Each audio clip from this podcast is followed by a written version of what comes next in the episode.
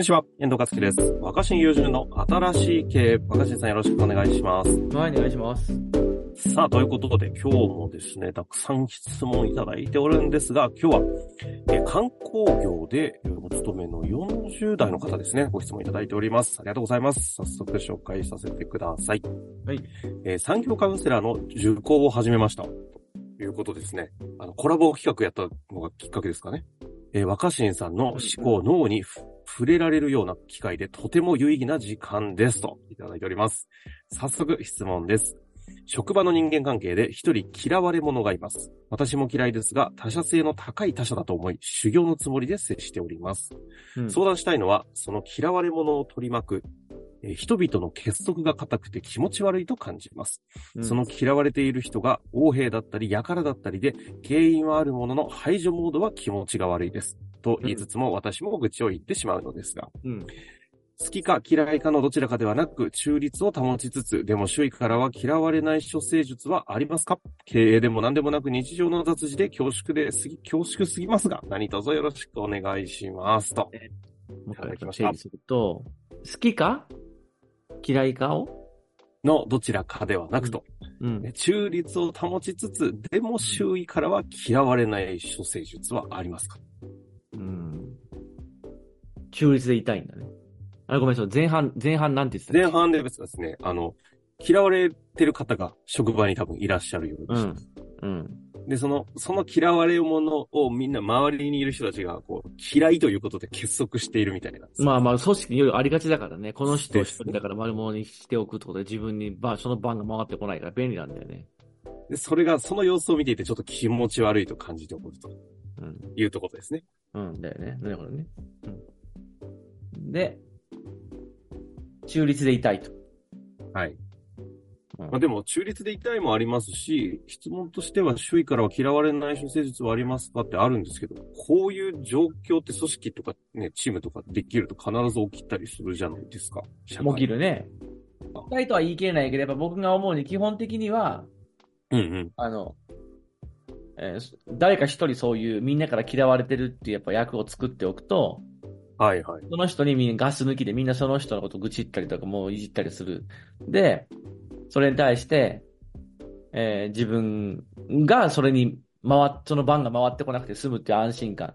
あの、嫌われ役もそうだし、よ職場でよくありがちなのは一番仕事できないやつって一人認定するっていうさ。ああ、その同期の中で一番できないやつとか、今のメンバーの中で一番できないやつって決めて、できないやつレッテルを貼っといて、またあいつかよっていうふうにいじることで、自分では、ね自分が一番できないやつじゃないっていうふうな、まあ、席を、まあね、座んなくていいようにするっていそうののはある。席を用意しておくってことですね、他者に。まあでも別に相談者さんはそのことを何とかしたいと思ってるわけじゃなくて、自分はでもそれに加担したくないってことでしょ？要するに。ですね。ただ一方で愚痴も言っちゃってる事実もあって、なかなか折り合いがつかないみたいな感じもあるんですかね。ああ、難しい相談ですね。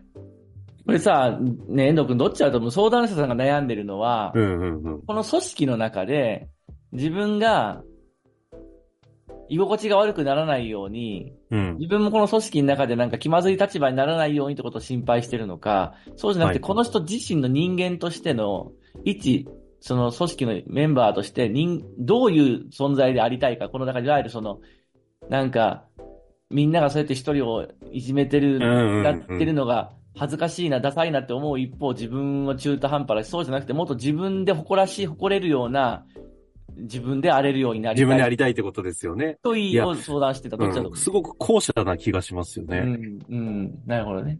うん。なんか問題解決としてこういった組織をどうにかして、なんかなしなければというよりも、うんそういう目の前にある環境において自分がちゃんと自分らしく誇りを持ってあるためには、どうすればいいのかっていう方向な気がしませんかね。いや、僕も遠藤君が言うように後者のような気がして、うんうん。うん、やっぱその、恥ずかしくない自分としての振る舞いをしたいってことだと思うんだよね、人間的にね。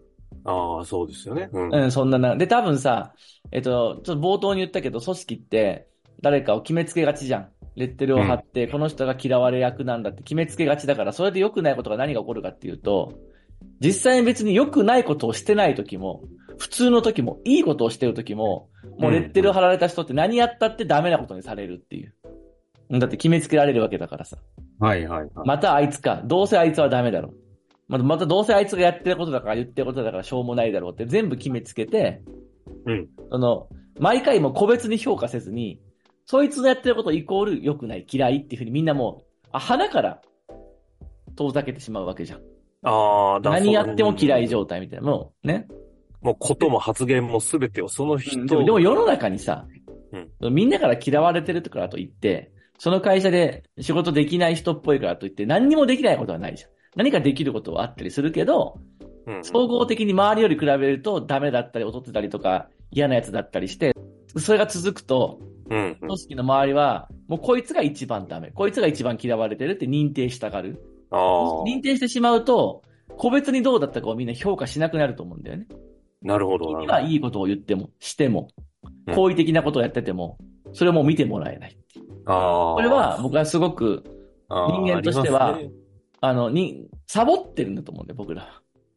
だってそう周りの人たちがってことですか？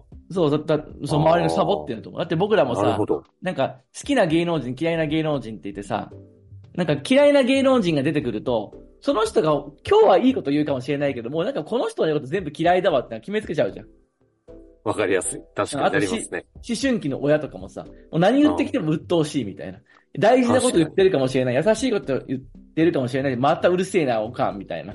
ああ。それってさ、もう 中身聞いてないわけでしょ？うんうん一方で、ものすごい自分が気に入ってる芸人さんやタレントさん出てくると何言ってもなんかいいこと言ってる気がするってい確かに。う。そうやって僕らものすごいは、バイアスをかけて聞きますね。そうそう、毎回個別、個別につどつど評価することをサボるようになると思うんだよね。ああ。そうするとさ、やっぱ、僕のおすすめとしては、やっぱ生き様として、まあもちろんね、この、それをしたからといって、この組織の中でその嫌われ役の人が救済されるのか、うんどうかわかんないし、その嫌われ役の人がそうじゃなくなったり会社辞めたとしても、どうせまあ人間でまた次の特定の人を作りがちだから、まあ今日はちょっとその問題について僕、綺麗事言うつもりは全くないから、本当はね、はいはいはいそういう人を救ってあげれるといいと思うんだけど、うんそこに関わる、人間社会に関わる一員として心がけるべきことは、中立って言葉より僕はもっといい言葉があると思ってて、なんだ？それは、あの、ぜぜひひだと思うんだよね。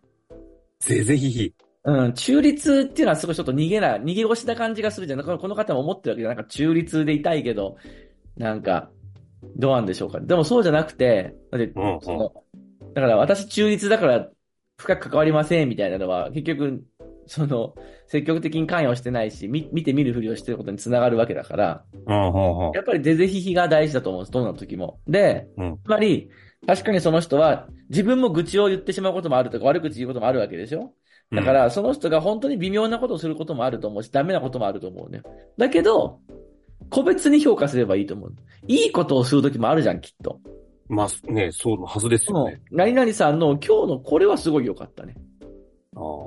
これはちょっとすごい微妙だったねっていうふうに、個別に評価できればいいんじゃない？ああ。個別に、ぜぜひひで見る。ぜぜひひっていうのはさ、その、一括りに、なんか例えば、す政治で言うと、もうその、ね、何何々党のことを支持してるから、何々党の言ってるのは全部 OK だじゃなくて、ぜぜひで見るっていうのは、何々党を支持はしてるけど、今回の何々党の何々議員が言ったこれは自分は納得いかないみたいな風に。なるほど。自分が支持してようがファンであろうが、ダメなことは、部分的にダメなことはダメだと。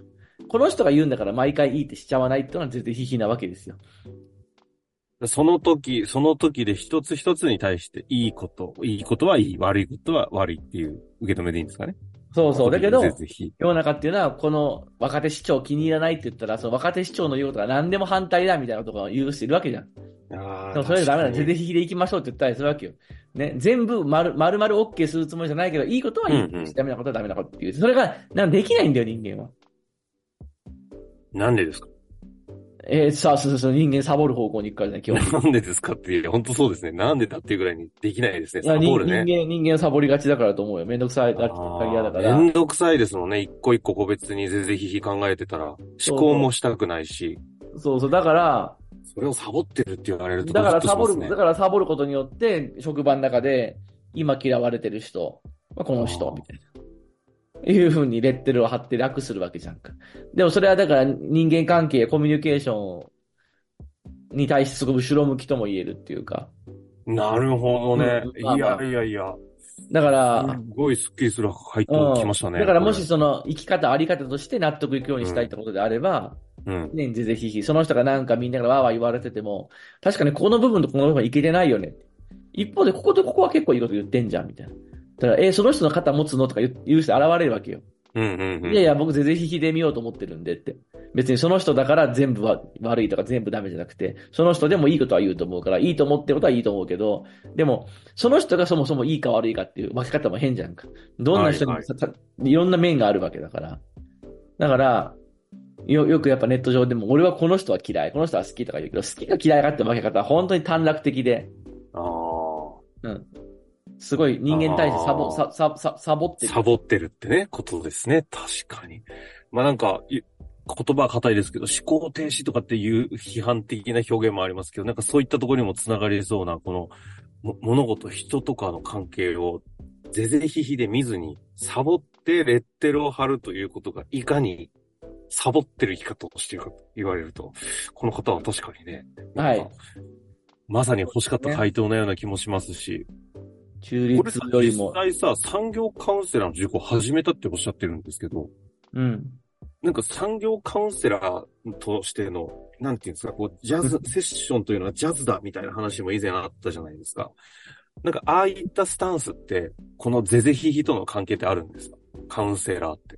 まあでもだから、あの、相談者に対して決めつけないってことよ、最後の最後まで。おー。だからやっぱ、まあこのアドバイー。ザーとかコンサルタントがやりがちなのって質問できたら、ああ、あなたこういうタイプね、みたいな風に来るとか、自分はクレームにはめて、こういうタイプだと思うからこう解決すべきだよ、じゃなくて、徹底的によ本人の悩み、本人の言葉に寄り添う。そうすると、その本人に、あ、ここは結構いいこと気づいてるじゃん。ここはダメかもなっていうふうに、こう、細部まで個別に評価できると思うんだよね。それを僕らはサボるようになると、このパターンだなってすぐ分類分けして。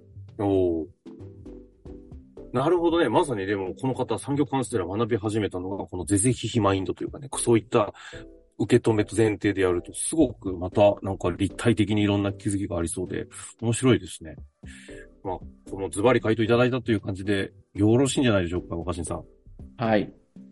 まあ、ということでね、あの、カウンセラーをやっていく中で、またこういったこともね、いろいろあると思いますので、うまくちょっと番組も使っていただきまして、またうん質問いただけたらお待ちしておりますので、はーいということでね、終わりましょうか、若新さん。ありがとうございました。ありがとうございます。本日の番組はいかがでしたか？番組では若新友純への質問を受け付けております。番組説明欄の URL から質問フォームにご入力ください。たくさんのご質問をお待ちしております。